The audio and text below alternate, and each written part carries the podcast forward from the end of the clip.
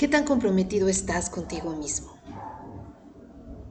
Te lo pregunto porque muchas veces tenemos un nivel de compromiso importante con los demás, con nuestra profesión, con muchas de las actividades que hacemos allá en el mundo, ¿no? En la sociedad.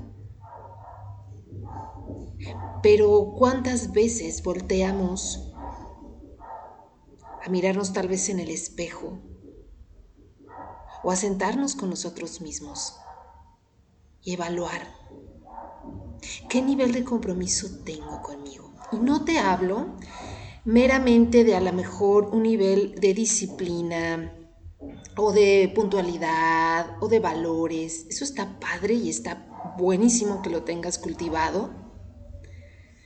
Pero, ¿qué nivel de compromiso tienes con ese niño interior, con esa sensibilidad tuya, con estos gustos personales, con, pues sí, con, todo lo que te conforma desde tu persona, desde tu ser. Ya sabemos que esto puede ser muy cambiante y que mm, no podemos definirnos, ¿no? Por como una personalidad que está congelada y que es totalmente eh, o 100% así.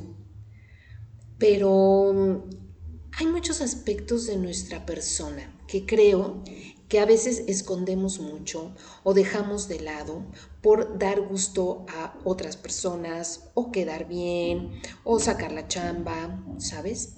Y no te hablo de una rebeldía absoluta en el que, ay, ahora vamos a mandar todo al carajo porque este, pues voy a ser yo mismo, ¿no? Hay un equilibrio, acuérdate que esa es la premisa en este, en este podcast. Em, y lo que quiero que chequemos ahora o que reflexionemos juntos es eso, ¿no? ¿Qué nivel de compromiso tengo conmigo cuando llevo a cabo algo, cuando hago un compromiso, cuando tomo alguna responsabilidad, cuando estoy con mi pareja, cuando estoy con mis hijos, cuando estoy con mi familia, amigos, etcétera? ¿Qué tanto de mi actuar es genuino, es auténtico, es puro yo? Y qué otras cosas modifico o cambio en el afán de estar bien o de ser bien visto y de esconder mucho de mí, olvidándome de este compromiso de empatía que debo de tener conmigo siempre, porque al final soy la persona con la que convivo todo el tiempo.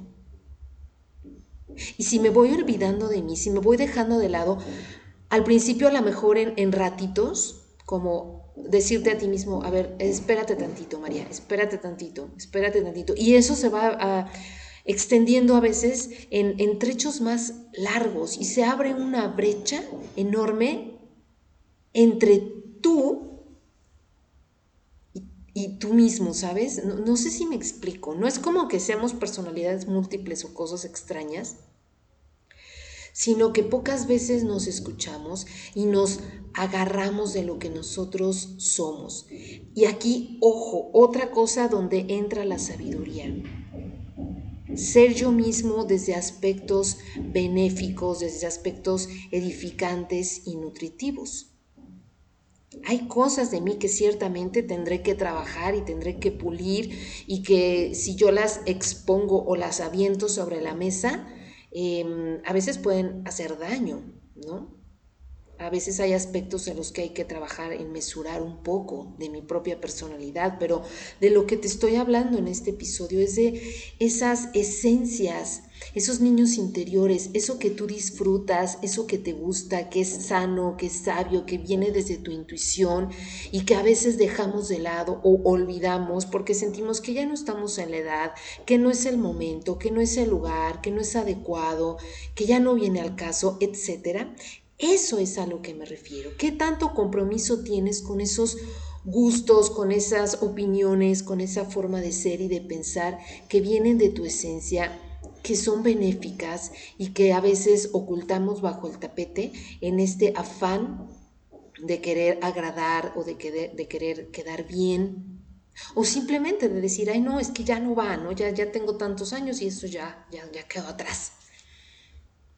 Vamos a rescatarnos, vamos a hacer honestos con nosotros mismos, vamos a expulgar por ahí en nuestra forma de actuar, en nuestra forma de ser en el día a día, qué tanto eh, puedo alcanzar a ser yo genuinamente y qué tanto me he contaminado con lo que se supone que debo de ser, con lo que se supone que debo de hacer, el ancho que debo de dar en tal o cual situación, olvidándome de estas voces mías, niñas, niños, que me gritan y que me llaman hacia lo que yo verdaderamente soy y disfruto.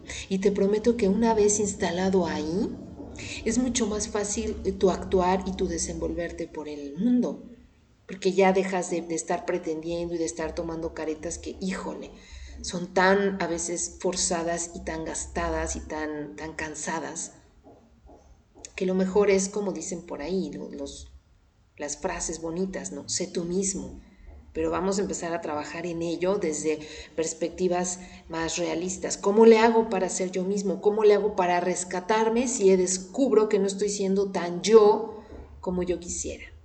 Pero bueno, es todo un tema. Y también eso del yo es todo un tema que ya tocaremos en otros episodios. Te mando un abrazo desde aquí, te deseo muy felices fiestas. Soy María Mioni y me dio muchísimo gusto compartir contigo. Gracias.